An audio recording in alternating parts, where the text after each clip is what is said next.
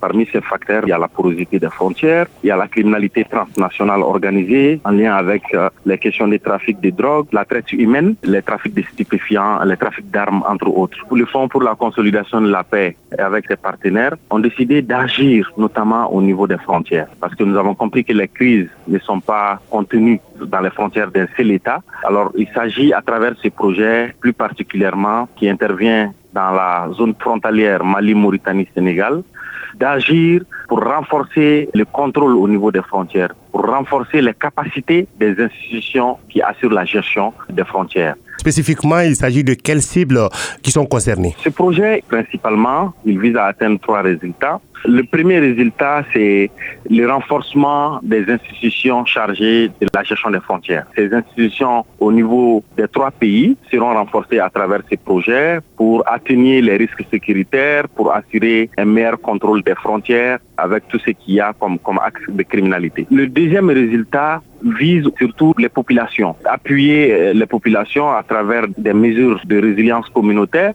Le troisième élément, c'est surtout la collaboration, la coopération au niveau transfrontalier entre les différents pays. Comment est-ce qu'il faut renforcer, il faut appuyer un peu cette approche transfrontalière pour amener les institutions à mieux collaborer, à se partager davantage de renseignements.